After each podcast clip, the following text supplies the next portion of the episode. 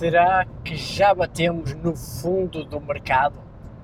Ou será que as ações vão continuar a cair por aí fora? É isso que eu te quero falar neste episódio. Todos os dias os mercados sobem e descem.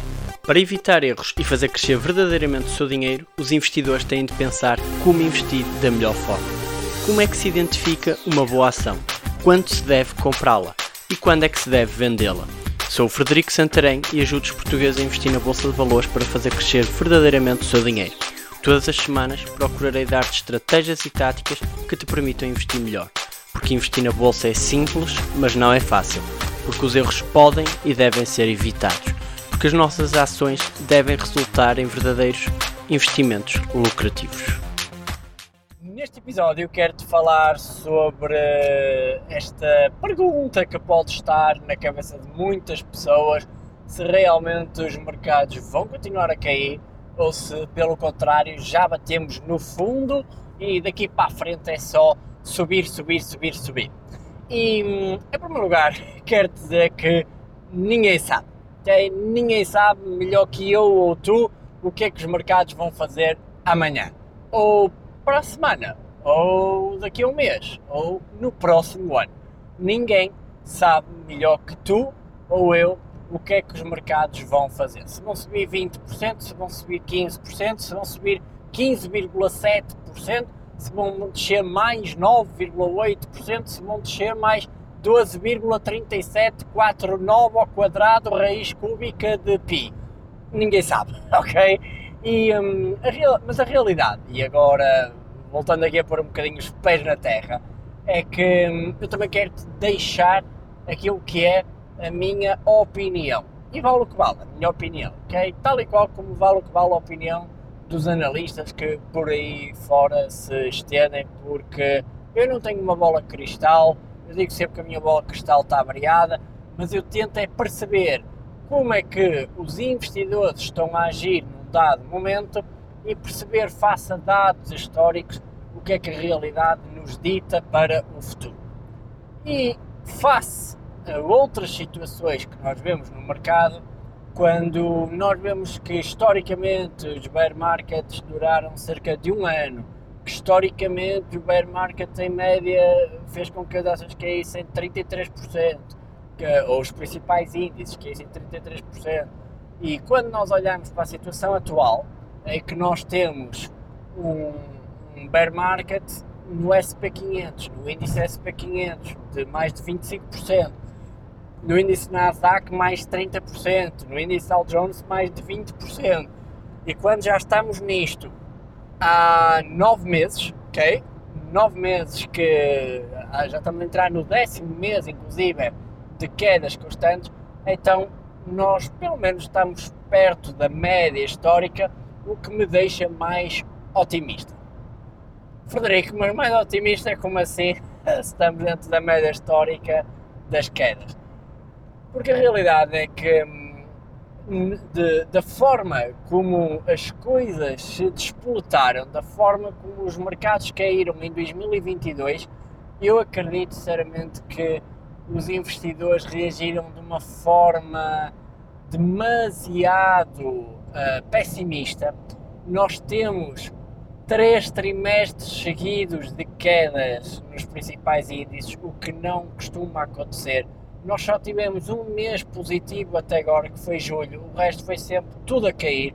E há ações individuais a caírem mais de 50%, algumas a cair mais de 80% no, no, neste, desde que começou o ano e, e os investidores estão mesmo muito pessimistas porque é, é só notícias negativas, é uma recessão à porta, é os preços da energia elevados, é os preços das mercadorias no geral elevados também e os bancos centrais a subir as taxas de juros, principalmente a Fed, a Reserva Norte-Americana, a subir as taxas de juros a cada encontro a 0,75%.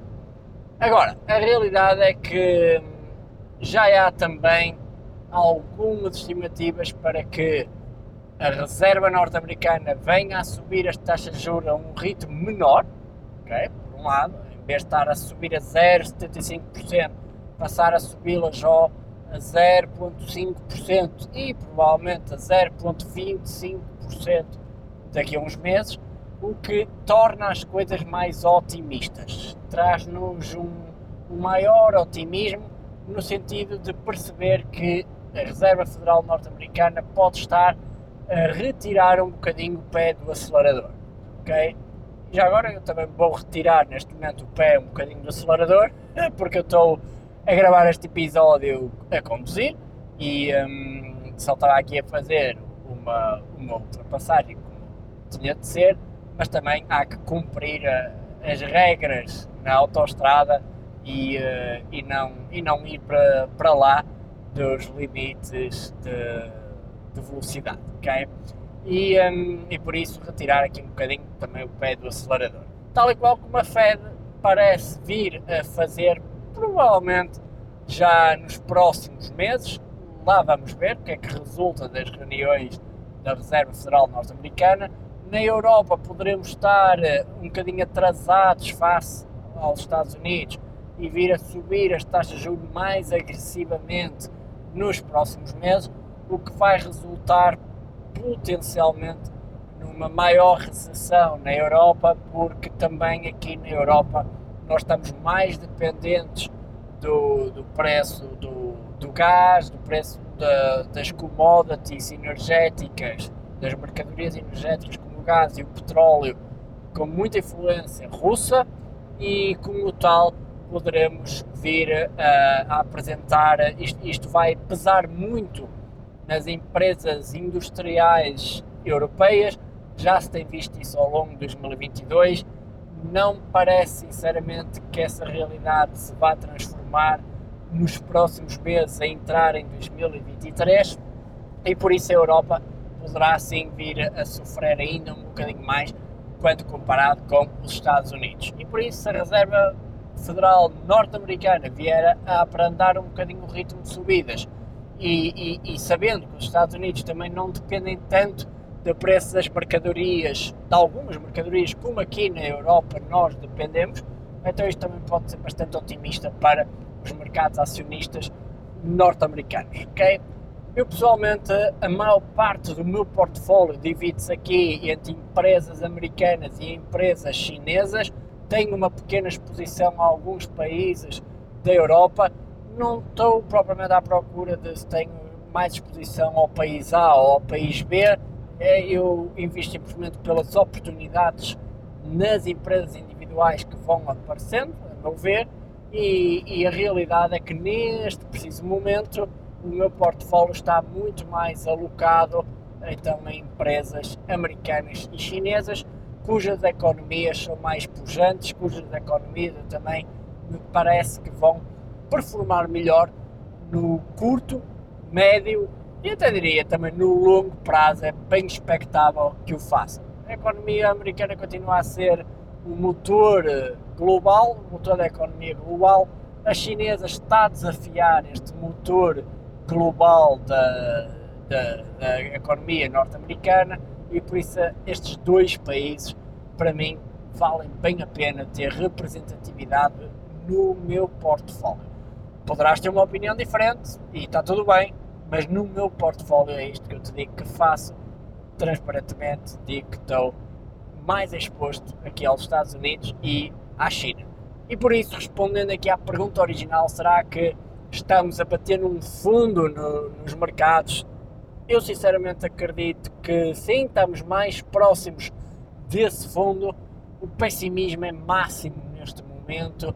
Tu podes olhar para índices, para indicadores que mostram o pessimismo dos acionistas e tu vês que estão aqui no vermelho, a vermelho escuro, é, sempre aqui em 20 pontos ou menos do que isso às vezes, e, e por isso o pessimismo é máximo entre a comunidade de investidores a nível global isso faz com que eu fique ainda mais otimista porque há preços de empresas que estão muito, muito baratos. Há empresas absolutamente fantásticas com crescimentos tanto nas receitas como nos lucros operacionais, como nos lucros líquidos, como nos lucros por ação de dois dígitos, algumas delas 20, 30% ao ano, empresas com balanços muito sólidos, com pouca ou nenhuma dívida, ou com a dívida muito controlada, com muito mais dinheiro do que dívida, empresas com fluxos de caixa positivos já há mais de uma década, com crescimentos no, no, nos fluxos de caixa operacionais extraordinários, a gerar fluxos de caixa livre, free cash flow também extraordinários, muitas dessas empresas a distribuir dividendos, muitas delas a recomprar ações, enfim, eu poderia continuar por aqui fora. Há empresas extraordinárias em saldos e por isso eu e a comunidade lucrativa estamos a aproveitar o pânico dos outros para gerar consistentemente investimentos lucrativos. É isso que acontece aqui na nossa comunidade lucrativa. Nós estamos a perceber que realmente poderemos estar relativamente perto dos fundos dos mercados e por isso estamos a tornar um bocadinho mais agressivos em termos de investimentos, em termos de procurar não ter dinheiro parado na conta, até porque o dinheiro esse sim desvaloriza permanentemente face à inflação, já sabes disto, e, e numa situação como a atual, é que temos o valor do dinheiro a perder mais 10% num ano em qualquer moeda, então não vale a pena realmente estarmos aqui com falinhas mansas, investir a longo prazo em ativos que geram verdadeiro valor para nós é a solução ter dinheiro parado debaixo do colchão é uma perdição. Ok, e agora até parecia um poeta, mas queria-te deixar com esta mensagem final que, a meu ver, o fundo dos mercados pode estar relativamente perto. Claro que eu não sei se vai ser já para a semana, não sei se já batemos na semana anterior, não sei se ainda vai durar mais dois ou três meses, mas a realidade, a meu ver, é que as empresas encontram-se hoje a preços muito mais interessantes, precisamente porque o pânico continua a ser a palavra de ordem entre muitos investidores que estão no mercado a assumir uma posição de casino, de jogo e não percebem o que é investir em empresas fundamentalmente atrativas, que não percebem que quando investem em ações estão a comprar uma fatia de um negócio. E quem percebe isto realmente lucra muito mais. ok? Por isso tens aqui a resposta a esta pergunta. Espero também ter-te elucidado, caso tenhas esta questão em mente, neste, nestes 11, 12 minutos. Espero-te ter elucidado para esta tua questão. E por isso, tudo o que te peço é que deixes aí nota máxima na tua plataforma preferida onde tu ouves este podcast. Deixa aí 5 estrelas, deixa uma crítica positiva e uh, que ajude assim a levar este uh, fantástico podcast a mais pessoas, a mais portugueses que precisam de ouvir estes conteúdos para poderem também eles investir melhor. Eu tenho um objetivo pessoal de vida que é impactar positivamente um milhão de portugueses, levar um milhão de portugueses a investir na Bolsa de Valores diretamente.